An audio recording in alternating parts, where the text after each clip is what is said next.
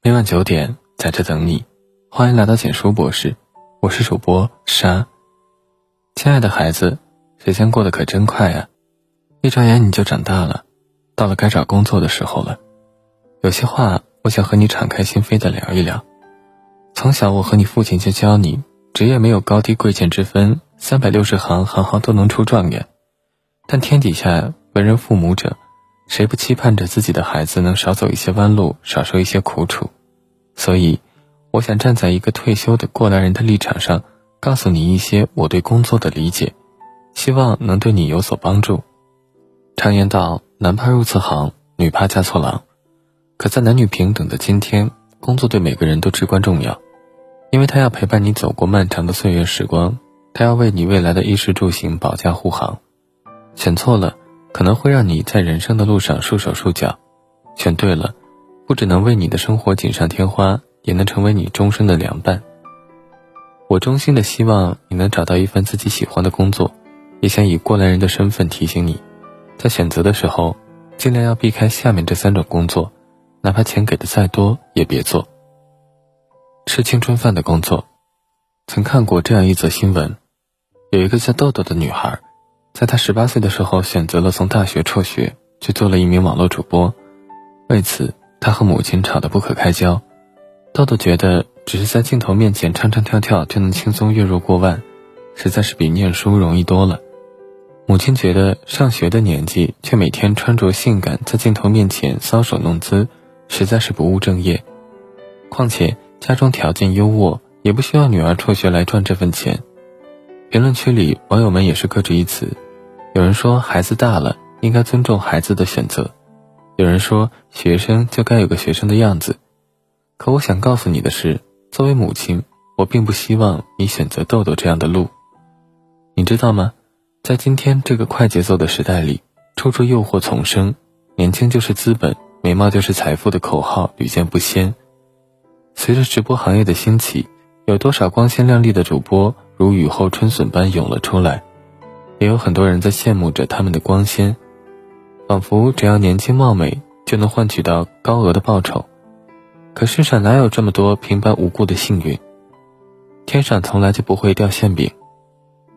就像茨威格笔下的那一句：“所有命运馈赠的礼物早已在暗中标好了价格。”一个人若只是以年轻或美貌去换取财富，一旦其流失，又拿什么再去这世间立足呢？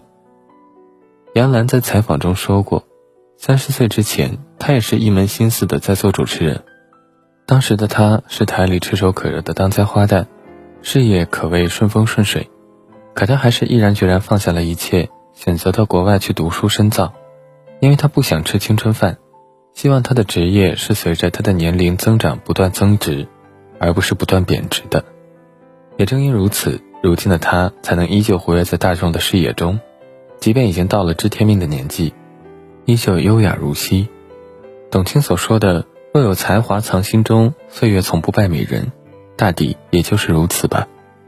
红颜易老，青春易逝，唯有内涵、能力，才能历久弥新。别拿青春当做唯一的筹码，把眼光放长，去做一份让自己增值的工作，让岁月也为你增砖添瓦。盼你不止年轻时能明媚如朝阳，即便青春不在。也能在职场上继续发光发亮。太过安逸的工作，曾看过一部叫《你是我兄弟》的电视剧，其中有一幕至今让我印象深刻。弟弟马学军为了能让哥哥马学武多赚些钱，便以师傅的名义弄了辆出租给哥哥，却不想被工厂发现，当即开除了马学武。马修武跑到弟弟的公司大吵大闹，怪弟弟弄砸了他的铁饭碗。说他十六岁就进工厂了，整整干了十一年，最后却落了个被开除的下场，连个退休金都没捞着。弟弟却说：“哪有什么铁饭碗，你这十几年就守着这块倒闭的厂子，几乎都没抬眼看过，就像一只被养熟了的鸟。给你一口食一口水，你就觉得关在笼子里也是好的。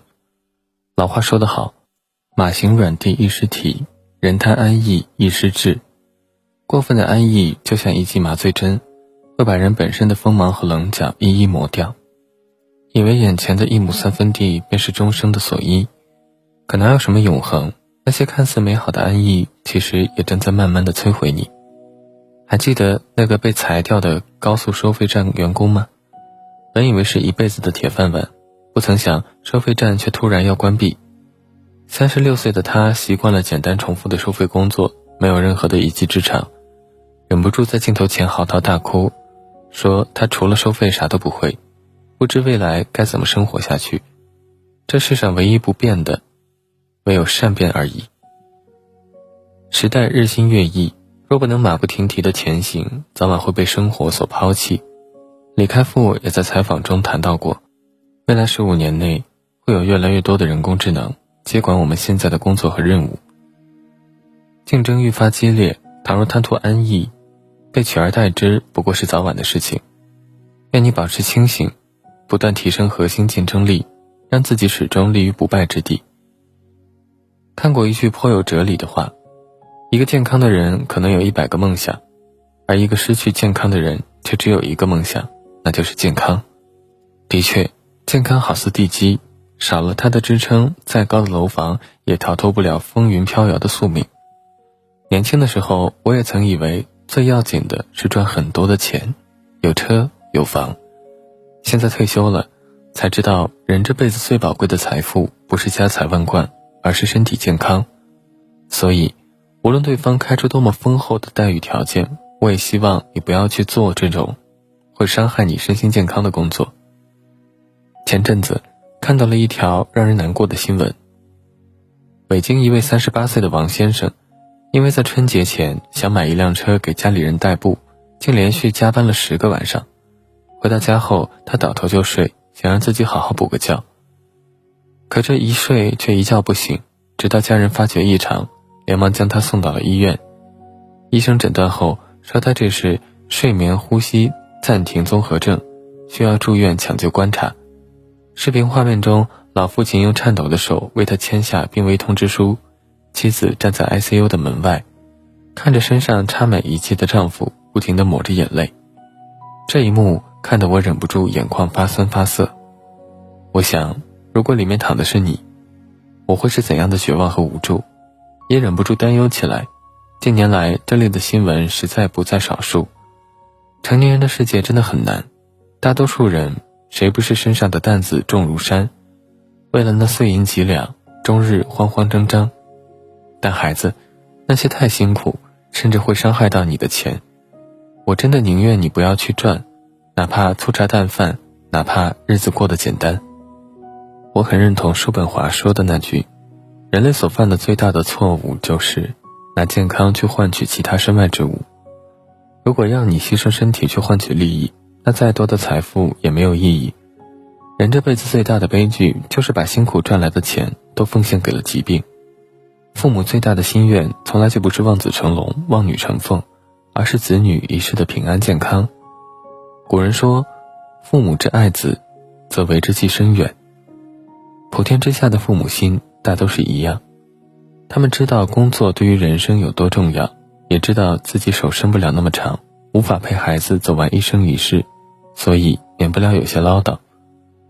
并不是要干涉孩子的选择，只希望能把自己仅有的经验一一分享，让孩子能少走点弯路，少经历些磨难。我的答案也是如此，它并不是唯一的标准。只是希望你在选择的时候能多些考量，切莫只看眼前的利益，而忽略了余生的长路漫漫。莫要只贪图舒适安逸，选择对自身成长有益的事情，更不要为了那些身外之物，去牺牲掉你的身心健康。花有重开日，生命却只有一次，少了健康，这一生拥有的再多也不过是白忙。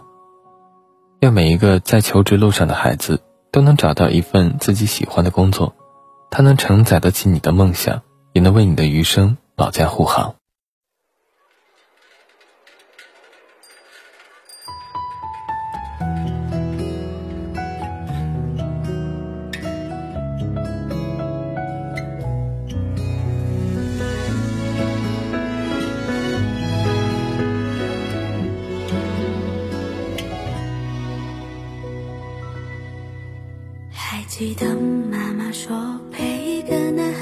长大要用青春来做赌注，我要听着亲戚们的闲话，等你为我送来一束鲜花。